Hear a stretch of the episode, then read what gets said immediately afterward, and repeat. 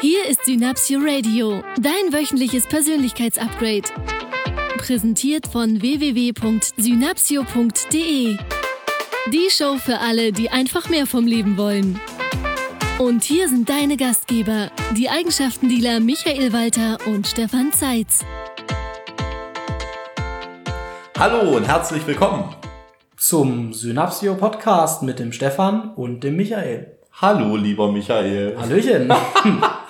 Hallo, liebe Hörerinnen und Hörer da draußen. Wir sind wieder da.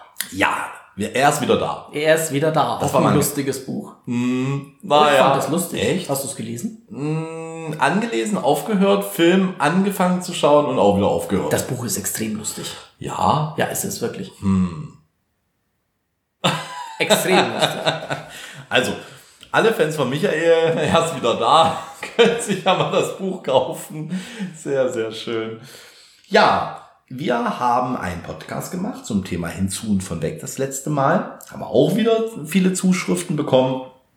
Herzlichen Dank an dieser Stelle. Übrigens auch mal möchte ich das äh, sagen, dass wir uns über wirklich jede Zusch Zuschrift freuen. Das stimmt. Auch wenn mal jemand sagt, wir lachen so viel im Podcast, auch darüber freuen wir uns und lachen einfach weiter. Richtig.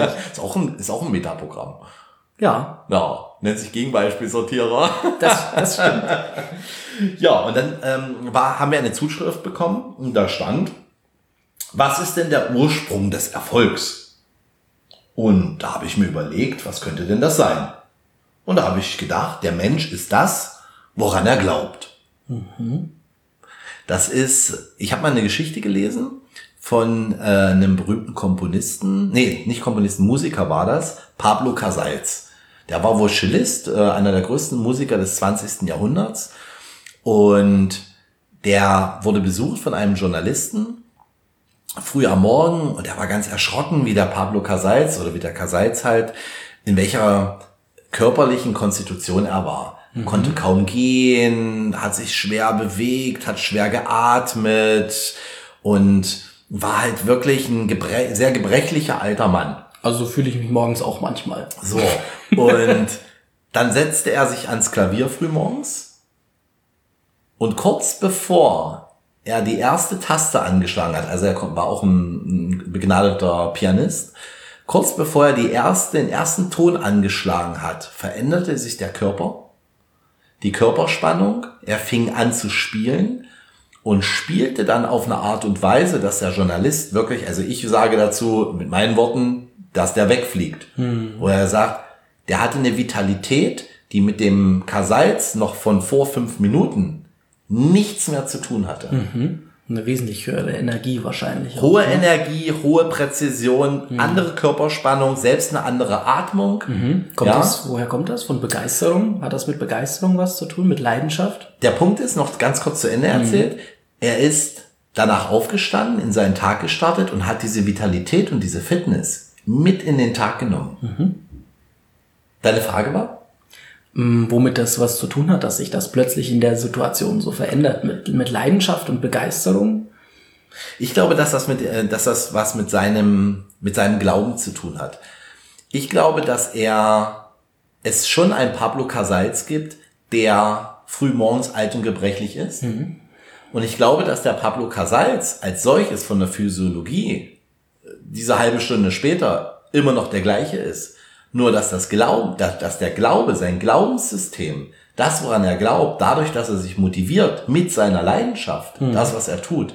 Das heißt, mit dem, dass er musizieren kann, dass er Klavier spielen kann, dass er eine andere Identität annimmt, er dann nicht mehr der gebrechliche ältere Herr ist, sondern er ist der bekannte, weltbekannte und erfolgreiche Musiker Pablo Casals und lädt damit seinen Körper mit einer Vitalität und mit einer Kraft auf, die für den Rest seines Tages reicht. Er glaubt daran, also es kam auch in dem Interview, er glaubt daran, dass das seine Lebenskräfte, also seine, seine Lebenskraft mh, motivierend beeinflusst, dass er sich Stärkt. davon stärkt, dass er sich davon aufgeladen fühlt. Ja. Das fand ich eine ganz fantastische Geschichte zum Thema, woran wir glauben.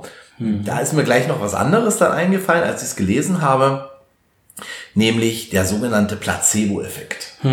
Ja, das heißt, Menschen, wenn Menschen an etwas glauben, dann scheint es so zu sein, dass das auch wirkt. Es gab auch da ein Experiment, das habe ich vor Jahren mal gelesen, dass äh, es gab zwei Gruppen, denen ein neues äh, Medikament verabreicht wurde, um äh, eine Hautirritation äh, wegzubekommen.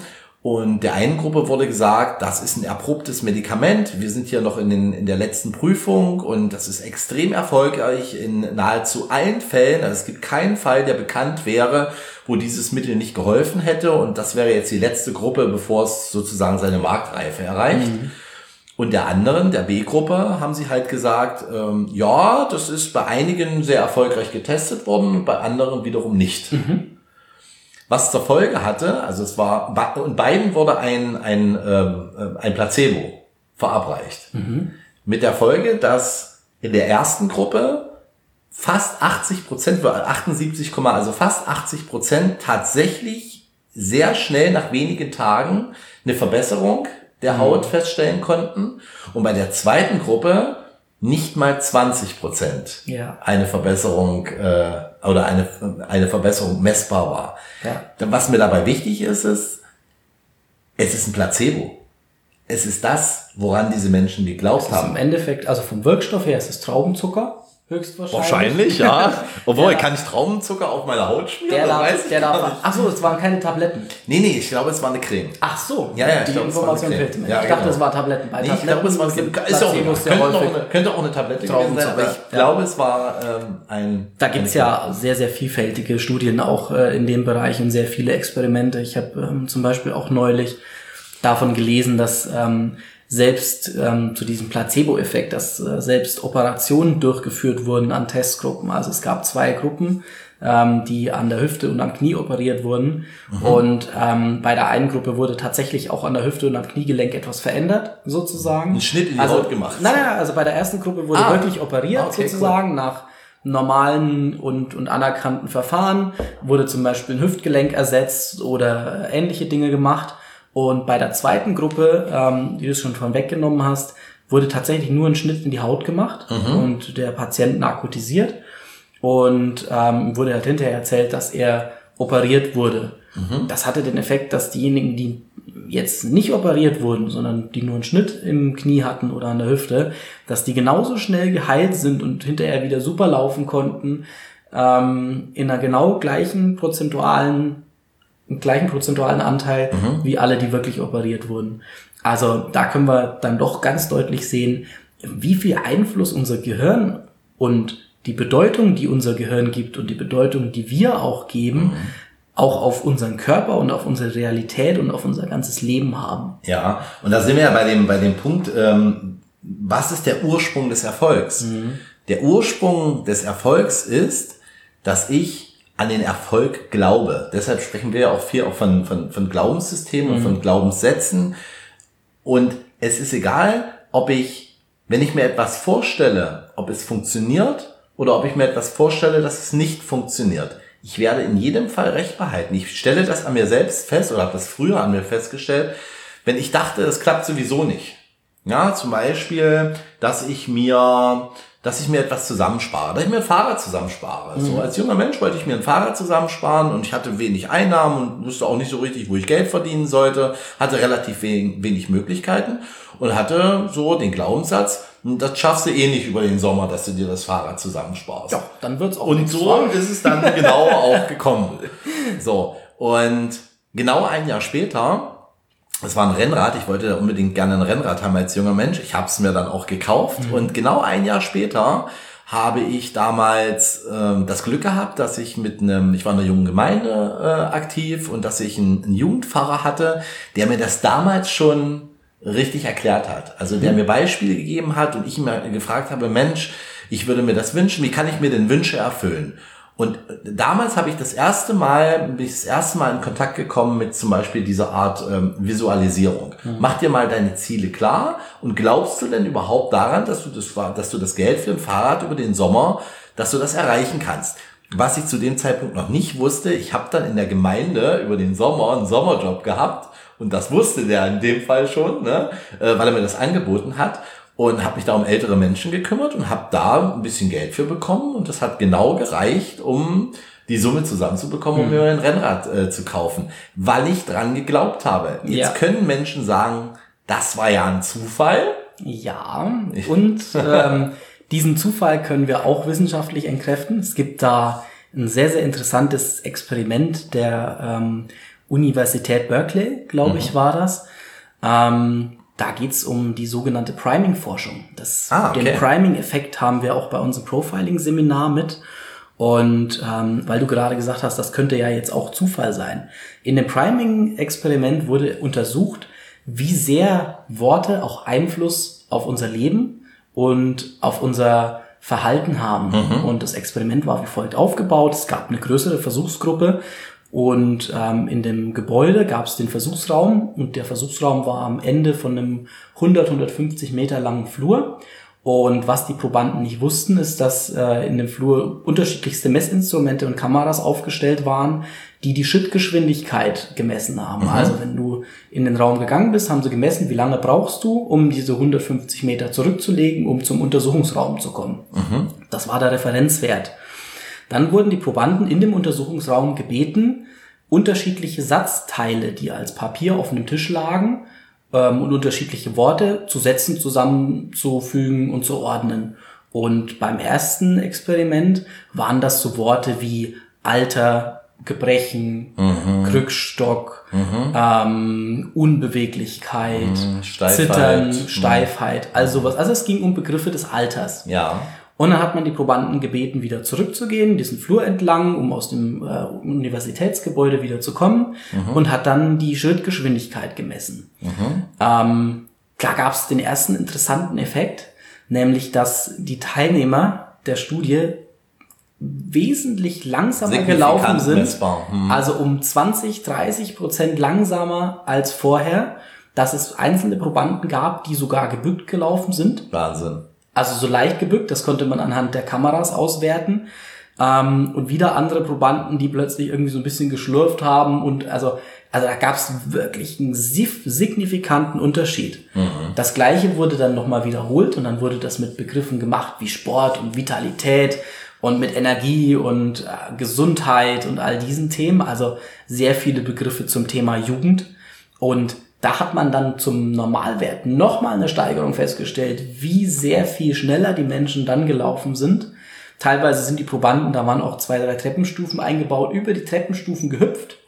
ähm, also da kann man halt sehr, sehr deutlich dran erkennen, auch wissenschaftlich nachgewiesen, dass es eben kein Zufall ist. Mhm. Dass eben die Realität sich schon danach erschafft, nenne ich das mal, mhm. oder dass wir die Realität so erleben, wie wir uns das vorher vorstellen. Mhm. Wenn wir uns sehr viel mit dem Thema Alter und Alterungsprozess beschäftigen, mhm. fühlen wir uns auch so. Mhm. Wenn ich, wie das Beispiel, das du gerade gebracht hast, als Musiker morgens als erstes meiner Leidenschaft nachgehe, das, was mhm. mein Herz zum Jubeln bringt, mhm. dann fühle ich mich auch wieder wie ein junger mhm. Mann. Dann fühle ich mich wie ein gesunder Mensch und fühle mich gut. Ist eine Vitaminspritze. Also ja. stand auch, er, er, wei er weiß, hier sind wir wieder, glaube, er weiß, wenn er sich früh hinsetzt und 10 Minuten, 15 Minuten musiziert, mhm. dass sich das auf seine körperliche Fitness, mhm. auf sein Mindset extremst positiv auswirkt.